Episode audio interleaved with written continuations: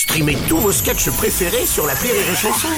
Des milliers de sketchs en streaming, sans limite, gratuitement, gratuitement sur les nombreuses radios digitales Rire et Chanson. La blague du jour de Rire et Chanson. C'est Morissette qui amène euh, son, son mari Eugène, euh, qui a 85 ans, pour faire le check-up habituel chez le médecin. Et comme d'habitude, euh, Eugène, il va très bien. Voilà. Alors, il n'y a rien à signaler. Le docteur, il dit, mais Eugène, alors je comprends pas comment vous faites. Il n'y a jamais rien à signaler. C'est formidable. Il dit, docteur, je vais vous dire, c'est parce que, j'ai Dieu qui veille sur moi.